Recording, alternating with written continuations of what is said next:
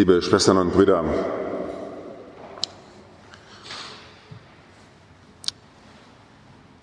im Erwachsenwerden brauchen junge Menschen Weggefährten. Und zu Weggefährten junger Menschen, vielleicht auch in ihrem Leben, gehören Bücher. Und ich frage dann manchmal, haben Sie so eine Shortlist von zehn Büchern, die Sie einem 16-Jährigen empfehlen, der Sie fragt, was für Bücher soll ich eigentlich gelesen haben? So eine Shortlist. Kann ja jeder machen, wenn die das hier können. Den Buchpreis hier in Frankfurt.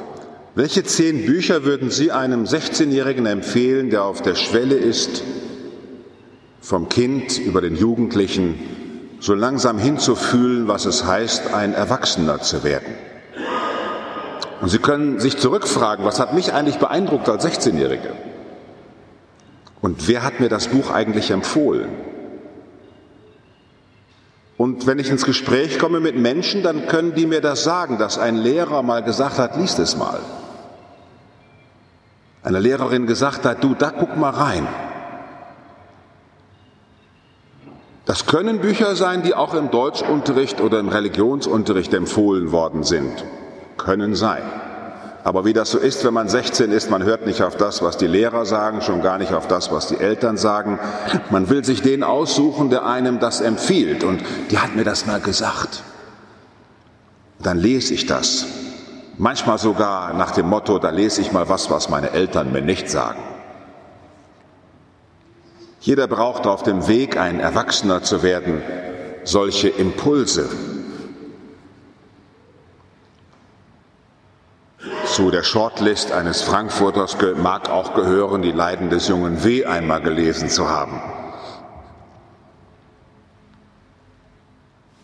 Auf der Shortlist, die ich jungen Leuten empfehle, diese zehn Bücher, die man mal so gelesen haben sollte zwischen 16 und 18, gehört das Buch eines Jesuitenschülers, Hermann Hesse.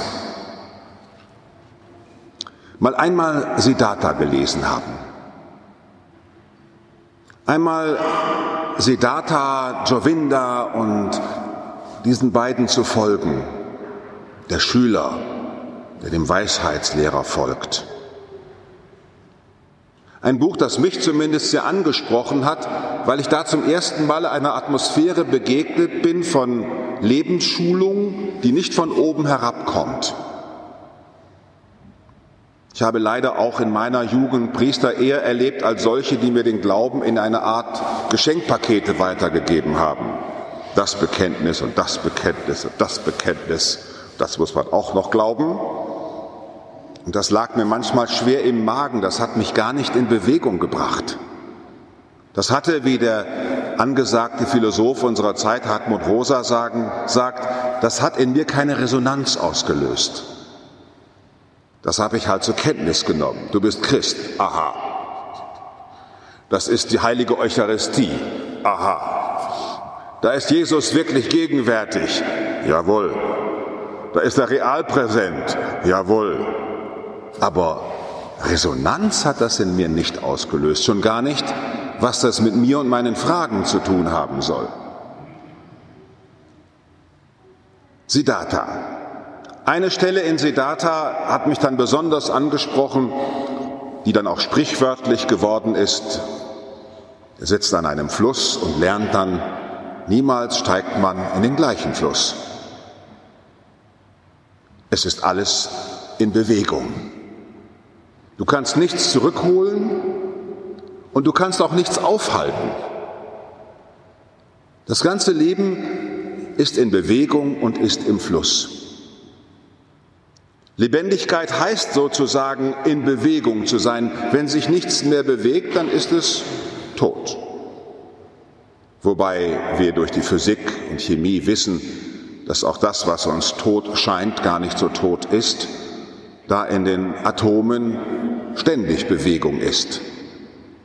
Und spätestens seit Einstein wissen wir, dass keine Energie verloren geht. Es wird alles nur verwandelt. In diesem Zusammenhang schaue ich auf das Fest der Taufe des Herrn. Und da wir hier meistens einmal als Erwachsene versammelt sind, schauen wir natürlich auf die Szene Jesus bei Johannes und er steigt in den Fluss, er wird getauft, er taucht wieder auf, der Himmel öffnet sich.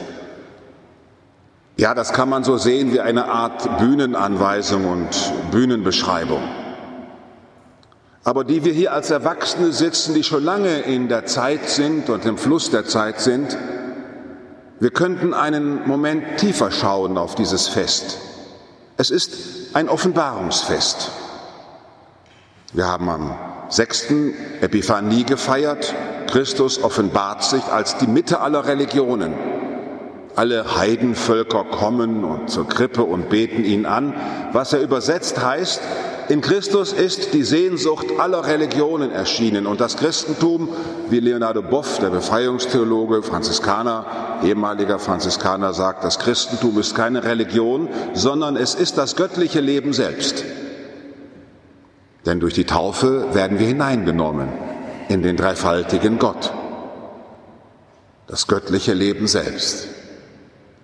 Und das Fest der Taufe des Herrn ist auch ein Offenbarungsfest. Und eine berühmte Antiphon, die heute Abend die Kirche in der Vesper beten wird, wird man sagen, Beweise beten an. Die Taube spricht aus dem Himmel und dann Wasser wird in Wein verwandelt, die Hochzeit zu Kana, die dritte Offenbarung Christi als derjenige, der im Fluss der Zeit Verwandlung erschaffen kann. Am Fest der Taufe des Herrn steigt Jesus in einen Fluss. Das kann man so zur Kenntnis nehmen. Man wird halt so getauft irgendwie. Aber der Evangelist verbindet diesen Fluss mit einer Öffnung. Mit der Öffnung des Himmels. In der Bewegung und in der Energie, die nicht verloren geht in der Schöpfung und im Kosmos. In dem, was sich bewegt und was läuft in diesem Bewegtsein ereignet sich das göttliche Leben, nicht mehr und nicht weniger.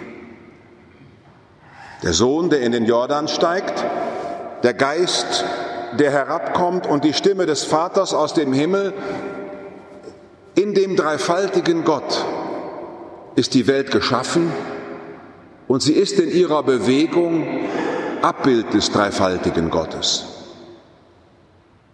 Was auch in der Schöpfung geschieht, ist, so sagen dann die Theologen, Selbstvollzug Gottes. Was auch geschieht, hier vollzieht sich das göttliche Leben. Und da wir das leicht glauben können, wenn es uns gut geht, da wir das leicht glauben können, wenn wir schöne Gefühle haben, wenn es harmonisch ist, sendet uns Gott seinen Sohn, das göttliche Wort, in unser Fleisch, das solidarisch am Jordan steht zwischen allen Menschen, die sehnsüchtig sind und nicht wissen, wie sie ihre Sehnsuchtsdurst stillen sollen und die im Wasser des Jordans einen Ort suchen, wo Sehnsucht gestillt wird nach Versöhnung, nach Neuanfang, nach Neuerschaffung, nach neuer Schöpfung. Der Sohn, der in der Menschenschlange am Jordan ganz demütig steht wie alle anderen, er wird seinen Lebensweg gehen und wie alle anderen leiden und wie alle anderen sterben. Und wie alle anderen in seinem Leben Entscheidungen treffen. Das wird oft übersehen, dass auch Jesus zu Entscheidungen aufruft und durchaus nicht immer nur der Freundliche ist, sondern Menschen in die Krise stürzt und der seinen Weg durchaus geht durch Abgrenzung.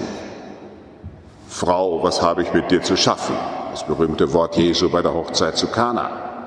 Deute Opisumo, geh hinter mich, Petrus, der du mich belehren willst. In diesen Bewegungen der Fragen und Sorgen, der Krisen, des Suchens steigt Gott ein, um noch einmal deutlich zu machen, dass das, was er geschaffen hat, von ihm nicht alleine gelassen wird. Du bist mein geliebtes Kind. Um dessen Willen sind wir heute Morgen hier versammelt, um zu sagen, im Netzwerk der Beweglichkeit der Welt hat Gott sich hineingewoben und das göttliche Leben vollzieht sich hier. Die Liebfrauenkirche ist schon, wie sie gebaut ist, Ausdruck dieses göttlichen Netzwerkes, in dem wir eingebunden sind und nicht verloren gehen. Wenn Sie den Blick mal nach oben werfen, da sehen Sie an oben ein Netz Und wenn Sie da hingucken und den, Weg, den Blick zur Seite wenden, dann wird dieses Netz von Wilhelm Geier, unserem Fensterkünstler, in dieser Struktur der Seitenfenster weitergeführt, in stilisierten Blättern des Paradieses. Wir versammeln uns hier in diesem Raum, weil wir hier uns verbinden möchten und feiern möchten, dass wir Eingebundene sind in ein göttliches Netzwerk und was immer uns in dieser Natur geschieht,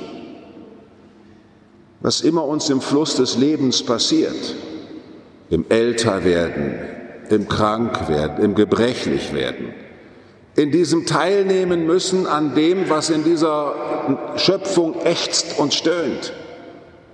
Dass wir das Heil nicht woanders suchen, sondern darin, worin sich unser Kranksein vollzieht, unser Altern vollzieht, unser Leiden vollzieht, unsere Tränen vollziehen, unser Lachen, dass wir in all dem göttliches Leben schmecken, in all dem die Hochzeit des göttlichen Lebens erwarten. Wenn sich das Leben mit mir verbindet, mit seinen Ansprüchen, die ich mir nicht ausgewählt habe, bist du es, Gott, der zu mir auf der Suche ist und mir nachgeht. Wenn ich eintauchen muss und untergehe in dem, was ich nicht halten kann, untergehe in dem, was ich nicht verändern kann. Wenn ich im Fluss der Zeit mitgerissen werde, wenn die Ströme des Lebens mir Angst einjagen, dann öffnest du deinen Himmel und sprichst zu mir, du bist mein geliebtes Kind, du wirst nicht verloren gehen. Du wirst mehr nicht verloren gehen, als keine Energie verloren geht. Du wirst mehr nicht vergehen, als in dieser Welt vergehen kann. Und siehe, da öffnete sich der Himmel. Als Jesus getauft war, heißt es im 16. Vers des dritten Kapitels bei Matthäus, stieg Jesus sogleich aus dem Wasser herauf. Ein Lieblingswort bei Matthäus, Eutys, sofort. Jesus stieg sogleich aus dem Wasser herauf und ich lade mich und lade Sie ein, dass wo wir Untergang erleben. Und wer erlebt das nicht tagtäglich? Man muss nur die Nachrichten lesen, dass Träume untergehen, Vorstellungen vom Leben untergehen, wie ich es mir gedacht habe. Das alles geht unter, dass in diesem Untergehen ich eingeladen bin, sogleich, wenn es runtergeht, sogleich wieder den Blick zu erheben, voller Hoffnung, dass eine Stimme da ist, die zu mir spricht, du bist mein geliebtes Kind. An dir habe ich wohlgefallen.